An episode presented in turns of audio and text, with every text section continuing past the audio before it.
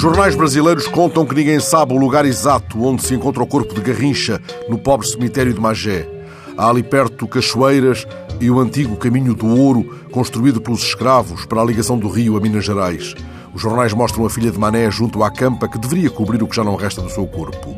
Porque, tendo ele sido exumado há 10 anos, agora se descobriu, procurando o lugar exato da sepultura, que o anjo das pernas tortas se tinha evaporado. A seleção brasileira nunca perdeu com ele em campo, mas o país parece ter-se perdido dele nestes dias em que parece também ter-se perdido de si mesmo. A alegria do povo é uma bola perdida pela nação que, nas palavras do jornalista Marvio dos Anjos, no Globo, não poupa os cadáveres. Marvio escreve sobre Garrincha. Foi o Chaplin dos relevados, do Maracanã, da Suécia, do Chile, marca de uma época em que os craques eram mais contados que testemunhados, a mesma de Puscas.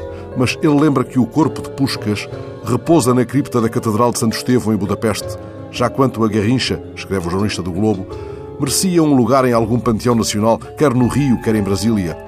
Ficou em Magé, no cemitério de Raiz da Serra. Tudo bem, é terra brasileira e digna da mesma forma, mas por que é que é tão difícil garantir o último descanso a um astro nacional?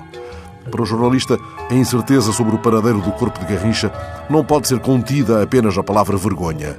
No longínquo janeiro de 83, dois dias depois da morte de Garrincha, Carlos Drummond de Andrade lembrou no Jornal do Brasil aquilo a que chamou a irresponsabilidade amável do grande gênio, sublinhando o modo como, na própria essência do futebol, se iam instalando, entretanto, a ingratidão e a injustiça. Tantos anos passados, as palavras de Drummond têm ainda a força de um remate certeiro. Ora, escutai.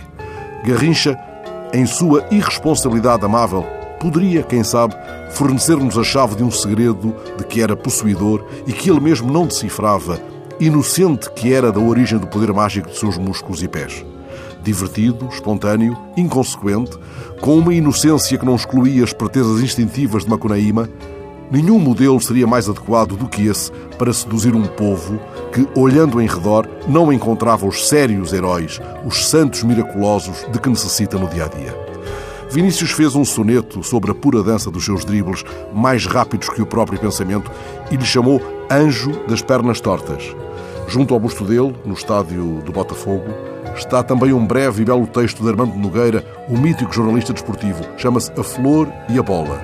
Um dia, um poeta entreabriu as pétalas de uma rosa brandante.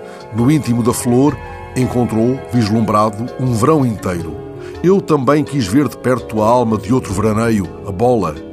Despetalei os gomos, um por um, e encontrei um drible de garrincha. Ninguém como ele tinha aquela arte de ocultar a bola. Nessa arte de ocultação, se escapou entretanto de nós, debaixo dos nossos pés. Talvez a mulher do fim do mundo nos deu uma pista sobre o seu paradeiro este sábado no Coliseu de Lisboa, quando cantar a lágrima de samba na ponta dos pés. As asas de um anjo soltas pelo chão, na chuva de confetes, deixo a minha dor.